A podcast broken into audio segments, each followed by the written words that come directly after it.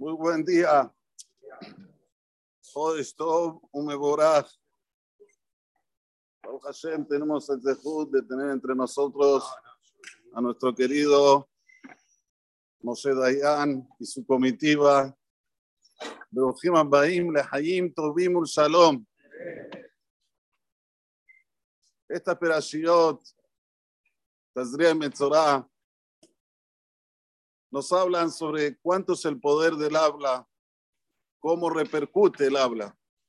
Pero la Torah lo trae en la parte, digamos, negativa. Cuando Hasu Shalom, una persona habla maledicencias, cuando una persona dice cosas negativas, qué es lo que repercute en su casa, en su ropa, en su cuerpo. Sin embargo, en el Tratado de Sotá, en Masejet Sotá, la Gemara dice, dice, Toba midat, a Toba mi midat apuranut, de kama peamim. Es mejor la característica positiva de la característica negativa muchas veces más. ¿De dónde aprende la llamada esto? De Miriam Nevía. Miriam Nevía, cuando se lo lleva Batia a Moshe, está escrito en el Pasuk, Maya, Se quedó ahí mirando, observando Miriam a ver qué va a pasar con su hermanito Moshe. ¿Cuánto se quedó? ¿Cuánto?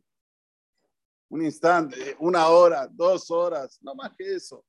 Sin embargo, cuando el pueblo de Israel está en el desierto, que mínimo eran tres millones de personas, así dicen nuestros sabios, mínimo, entre hombres, mujeres, chicos, ancianos, y a Miriam la agarró la lepra por hablar mal de su hermano. Tuvieron que esperarla siete días.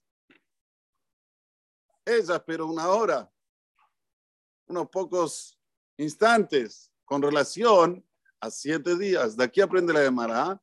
Mi dato va, cuando es algo positivo, le gana, pero por mucho a cuando es algo negativo.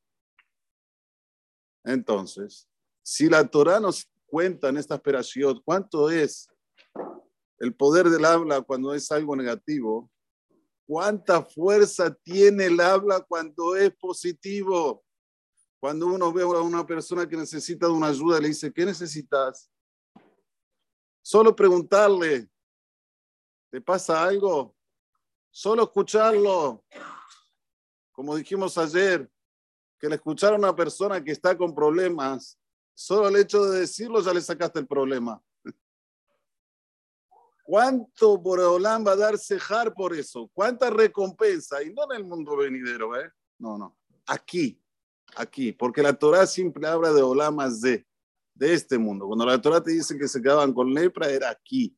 Cuando la Torah te cuenta todo el proceso que tenía que pasar el Metzorah, era aquí, en este mundo. Entonces, ¿cuánto más va a recibir de recompensa una persona que da una palabra de aliento, una persona que está con, con, con, alguien que está afligido, que está pasando un mal momento. Uf.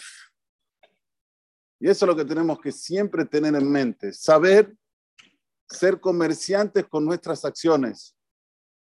¿Sí? No solamente con nuestros, eh, eh digamos, eh, si es eh, tela, si es ese bazar, lo que sea. No, no, también con nuestras acciones. Las acciones son las que quedan para la eternidad. Y si ustedes quieren saber si yo digo verdad o no, cuando yo estaba en momentos donde precisaba de ayuda, vino una persona y me extendió la mano y me escuchó. Y todo lo que ustedes ven ahora, y todo lo que van a ver, y todo lo que es gracias a un momento de escuchar, de atender y de dar. La Jajam el sabio siempre tiene que aprender Cuanto más una persona está en el momento del otro que necesita, más cosa grande va a salir de eso.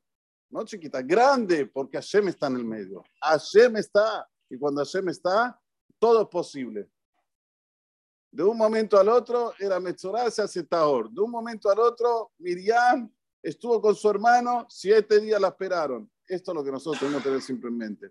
Hashem, que vayamos con este pensamiento en este mes de guiar de estar siempre de las personas que sí necesitan un aliento, que sí precisan de ti, para que de ahí vengan a salir cosas grandiosísimas para la persona, para la familia y para todo Israel. Amén, שום מנצח, הקדוש ברוך הוא יצא קודם, ישראל.